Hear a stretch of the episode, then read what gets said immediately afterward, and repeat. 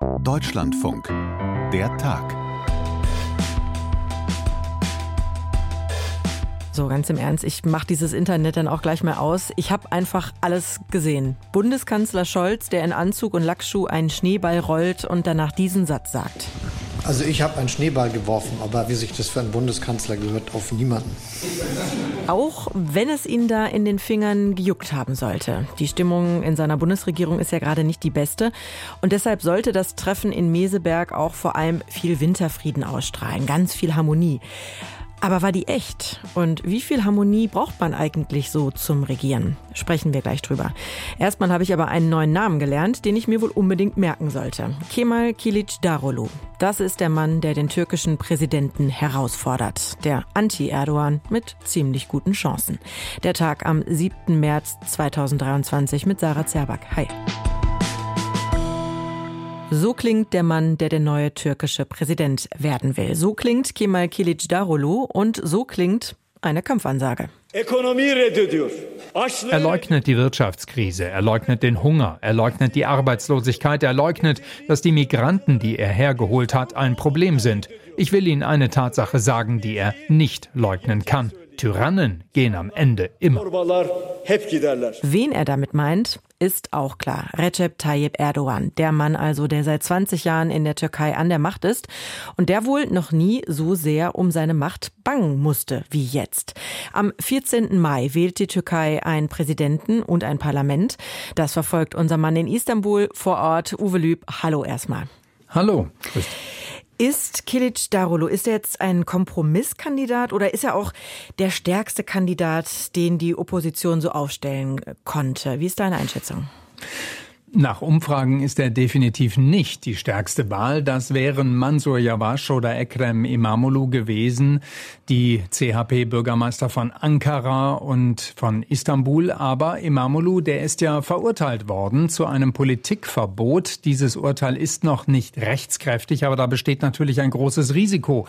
Was, wenn es dann auf einmal rechtskräftig wird, angenommen er ist Kandidat und wenige Wochen vor der Wahl, zwei, drei, wird es rechtskräftig, dann dürfte er gar nicht mehr antreten auftreten. Und bei Jawasch ist die Frage, ähm, man weiß nicht so genau, wofür steht er eigentlich. Ähm, er hat eine nationalistische Vergangenheit in der MHP. Das ist die nationalistische Partei, die jetzt äh, mit der AKP zusammen die Regierungsmehrheit im Parlament hat.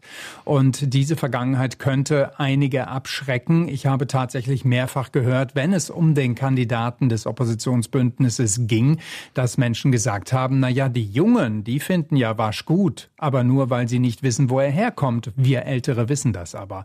Also am Ende ist es Kilic Darulu, ist Kilic Darulu vielleicht beides, Kompromisskandidat und stärkste Wahl zugleich.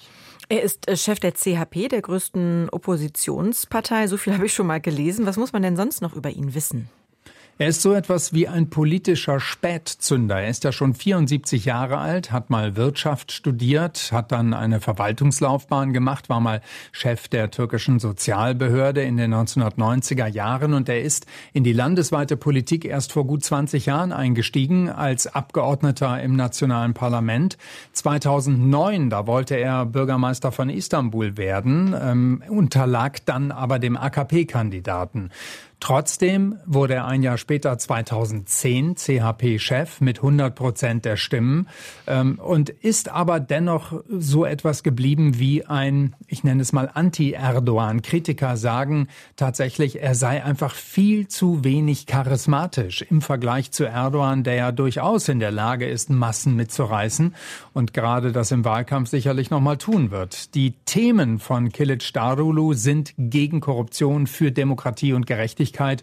Und in dem Zusammenhang muss man immer wieder an 2017 denken. Da hat er diesen sogenannten Gerechtigkeitsmarsch gestartet von Ankara nach Istanbul als Demonstration ähm, gegen die Inhaftierung von Can Dündar, gegen die Inhaftierung eines CHP-Abgeordneten, dem Geheimnisverrat vorgeworfen wurde. Und da ist Kilic Darulu diese mehr als 400 Kilometer von Ankara nach Istanbul zu Fuß gelaufen. Und viele Menschen haben sich ihm damals angeschlossen und gesagt, es geht um Gerechtigkeit. Gerechtigkeit, ja, da müssen wir mitmachen. Das war sicher die am meisten beachtete Aktion von Kilic Darulu bislang. Was wir von Erdogan wissen, ist, dass er seit Jahren einen harten Kurs gegen Kurdinnen und Kurden im Land führt, gegen die kurdennahe Partei HDP, aber auch gegen Kurden in Nordsyrien zum Beispiel.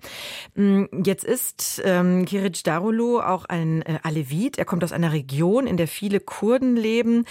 Es gibt ja sehr viele Kurdinnen und Kurden im Land. Könnten die jetzt das Zünglein an der Waage sein und er damit gute Chancen haben?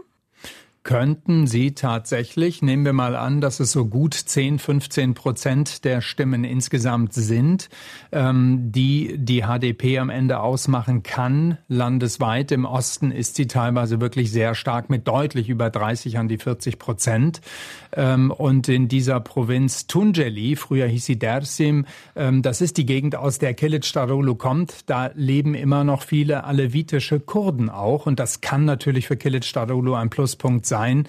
Er gilt tatsächlich für Kurden als durchaus wählbar anders als der Bürgermeister von Ankara Yavaş wegen seiner nationalistischen Vergangenheit. Also das kann durchaus sein, dass das ein großer Pluspunkt ist, dass Kılıçdaroğlu vielleicht derjenige ist, der am ehesten in der Lage ist, kurdische oder pro-kurdisch eingestimmte Wählerinnen und Wähler, Menschen, die der HDP nahestehen, am ehesten für sich zu gewinnen und möglicherweise jetzt auch tatsächlich die HDP darauf verzichtet, einen eigenen Kandidaten Kandidaten aufzustellen. Jetzt ähm, treten da tatsächlich der 74-jährige Kilic Darulu und der 69-jährige Erdogan gegeneinander an. Du hast gerade schon mal ganz kurz die junge Generation angesprochen. Es gibt ja viele junge Menschen in der Türkei. Äh, welches Politikangebot haben denn diese beiden jetzt äh, für die vielen jungen Menschen im Land? Also was das Alter der Kandidaten anbelangt, fühlt man sich vielleicht auch ein bisschen an die USA erinnert. Da sind es ja auch alte Männer, die beim letzten Mal gegeneinander angetreten sind mit Biden und Trump. Ähm, ja, die jungen Wählerinnen und Wähler spielen in der Tat eine wichtige Rolle in der Türkei. Es sind so circa an die sechs Millionen und die könnten ein Stück weit zumindest auch wahlentscheidend oder mitentscheidend sein. Ein direktes Angebot an sie. Hm, gibt es ehrlich gesagt nicht so wirklich. Was die Opposition macht, sie verspricht ihnen einen wirtschaftlichen Aufschwung, ein freieres Land, Demokratie und Gerechtigkeit. Das wird sicherlich einige überzeugen wenn auch nicht vorhersehbar ist, ob es genug ist. Aber gerade wirtschaftlicher Aufschwung und ein freieres Land, das kann schon für viele junge Menschen ein ganz, ganz äh, wichtiger, ausschlaggebender Punkt sein. Wir wissen, dass sehr viele junge Menschen das Land, wenn sie irgendwie können, verlassen oder es verlassen wollen, wenn sie es dann irgendwie hinbekommen, eben weil sie keine wirtschaftliche Perspektive für sich sehen. Die war schon vor den verheerenden Erdbeben äh, wirklich äh, nicht in einem guten Zustand. Jetzt ähm, einen Monat gut nach den Erdbeben steht ja auch der türkische Präsident Erdogan stark in der Kritik für sein Krisenmanagement. Welche Rolle spielen denn diese Beben bei den Wahlen? Durchaus eine große. Zum einen, wenn man mal schaut, was Erdogan, der amtierende Präsident, macht, der äh, sagt es nicht wörtlich, aber er ließ es so durchblicken, dass Wahlkampf im Moment eigentlich eine ganz lästige Angelegenheit ist. Denn man müsse jetzt handeln, so schnell wie möglich, jetzt sofort und sich auf das Wichtige konzentrieren, nämlich den Wiederaufbau. Deswegen solle man das mit der Wahl jetzt möglichst schnell abhandeln. Und Erdogan verspricht eine ganze Menge, etwa, dass alle, die ihr Haus oder ihre Wohnung verloren Senioren haben in einem Jahr in einer neuen Wohnung leben, neu gebaut. Andererseits sind viele von dem Management der Regierung nach dem Beben enttäuscht, auch von den Anschuldigungen, dass die Regierung die Bauvorschriften nicht durchgesetzt habe, weswegen dann so viele Häuser überhaupt eingestürzt seien. Das schlägt sich auch in Umfragen nieder. Immerhin haben 15 Prozent gesagt, dass sie wegen der Folgen des Erdbebens ihre Wahlentscheidung überdenken. Und das kann man durchaus als gegen die derzeitige Regierung gerichtet sehen. Ein großes Wahlversprechen des, äh, wie du sagst, Anti-Erdogan ist es ja nicht nur Erdogan abzulösen, sondern auch das Präsidialsystem. Ist das denn wiederum so einfach möglich? Nein, einfach ist das nicht. Da gibt es eine ziemlich hohe Hürde im Parlament, zwei Drittel. Wenn es eine Mehrheit dafür unterhalb von zwei Dritteln gibt, das wären dann bei 600 Abgeordneten, also sagen wir 300 bis 400 Stimmen für eine neue Verfassung. Dann gibt es aber einen Volksentscheid. Ähm, aber nichtsdestotrotz ist die Abschaffung des Präsidialsystems, die Rückkehr zu einem parlamentarischen System und das Ganze auch noch gestärkt, so stellt sich äh, die Opposition das vor. Also ein System, wie wir es in Deutschland kennen, ähm, das ist das zentrale Vorhaben und das können sie im Falle eines Wahlsieges der Opposition nicht liegen lassen. Ähm, außerdem möchte ja die Vorsitzende der IE-Partei, die das Bündnis kurzzeitig verlassen hatte, mal Ministerpräsidentin werden. Also sie wird darauf drängen, dass es dann wirklich zu einem Systemwechsel kommt. Und für diesen Fall, wir wissen da in guten zwei Monaten ja mehr, aber wie ist denn deine Einschätzung? Würde der Präsident Erdogan eine Niederlage denn überhaupt akzeptieren, so ja ähm, autoritär, wie er ja in den letzten Jahren zunehmend geworden ist? Das ist eine ganz spannende Frage. Ich denke, der erste Wahlgang wird da eventuell entscheidend. Wenn nämlich ein zweiter Wahlgang nötig wird, dann befürchten zumindest manche im Land, dass Erdogan was einfällt, das zu verhindern und so den Ausgang des ersten Wahlgangs nicht zu akzeptieren. Aber mit dem ersten Wahlgang gibt es ja auch eine Parlamentswahl und möglicherweise steht Erdogan dann ohne Mehrheit im Parlament da. Auch eine schwierige Konstellation. Die Chancen auf eine Mehrheit im Parlament halte ich für noch geringer als die Aussicht Erdogans Chance, im Präsidentenamt zu bleiben. Uwe, vielen Dank für deine Zeit und deine Einschätzung. Gerne. Der Kanzler macht eine Schneeballschlacht, ohne auf jemanden zu werfen. Er duzt den Robert und den Christian und beschwört die Zuversicht als Leitmotiv. Alles ganz harmonisch. Dieses Signal sollte ganz unbedingt von der Kabinettsklausur ausgehen. Die Opposition spöttelt deshalb auch und nennt das Ganze eher Therapiesitzung. Mehr sei sowieso nicht dabei rausgekommen. Auf jeden Fall ist es mal ein Kontrastprogramm zu den vergangenen Monaten, als in der Ampelkoalition viel gestritten wurde, sich gegenseitig blockiert wurde und unfreundliche Briefe zwischen den Ministern Habeck und Lindner wurden auch hin und her geschickt, von wegen nämlich Robert und Christian. Und das sind nicht die einzigen, sagen wir mal, problematischen Ministerpaare in der Regierung. Über diese 24-Stunden-Klausur aller Ministerinnen und Minister auf Schloss Meseberg können wir jetzt sprechen mit dem Hauptstadtkorrespondenten und ich sag mal verhinderten Paartherapeuten Frank Kapellan. Frank, wie wichtig ist das denn überhaupt? Harmonie fürs gemeinsame Regieren?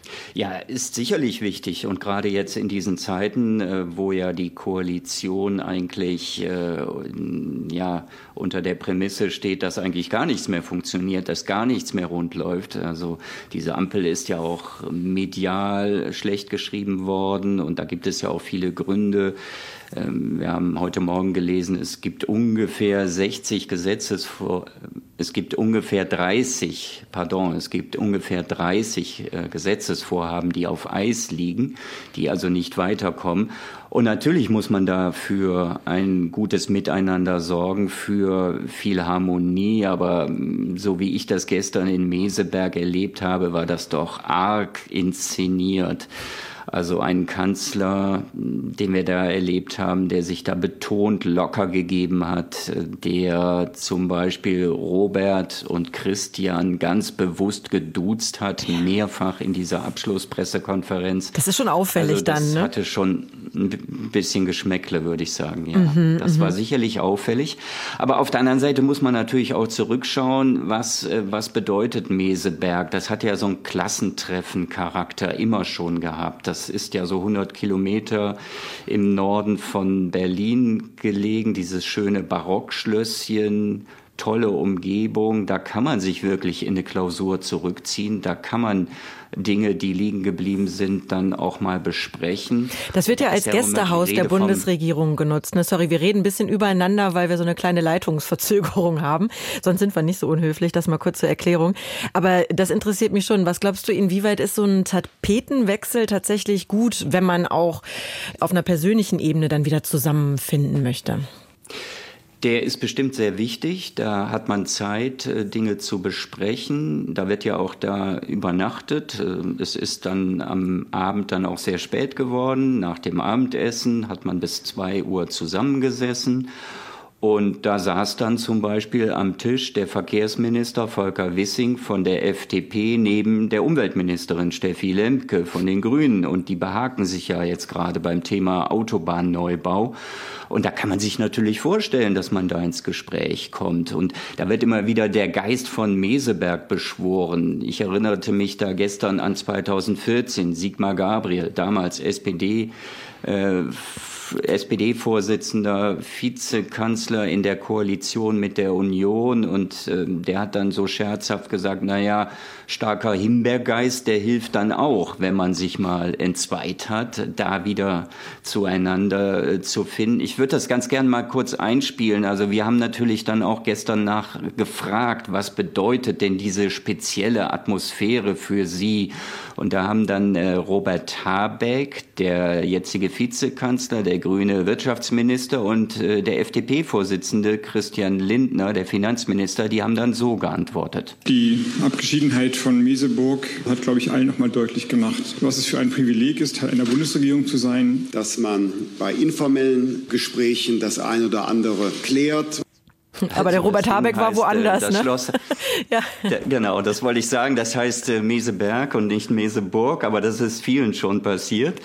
Er war woanders, ja, aber ähm, ich glaube schon, er wollte eben sagen, uns ist da wieder bewusst geworden, äh, das hat er eben dann so formuliert, welches Privileg wir haben, Teil dieser Regierung zu sein. Damit wollte er aber wohl ausdrücken, ähm, ja, wir haben viele Probleme und wir haben viele ungelöste Fragen und das ist unsere verdammte Pflicht und Schuldigkeit auch gegenüber den Bürgern, gegenüber den Wählern, die jetzt zu klären. Und äh, das hat man ja signalisiert, dass es da jetzt vorangehen soll. Mhm.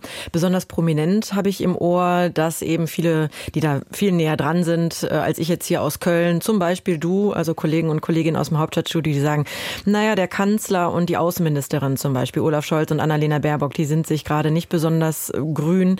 Die Außenministerin nannte das, das ist ein bisschen so wie in einer guten Ehe. Wie würdest du das denn einschätzen? Wer kann denn nicht miteinander und ähm, hat das dann immer nur inhaltliche Gründe?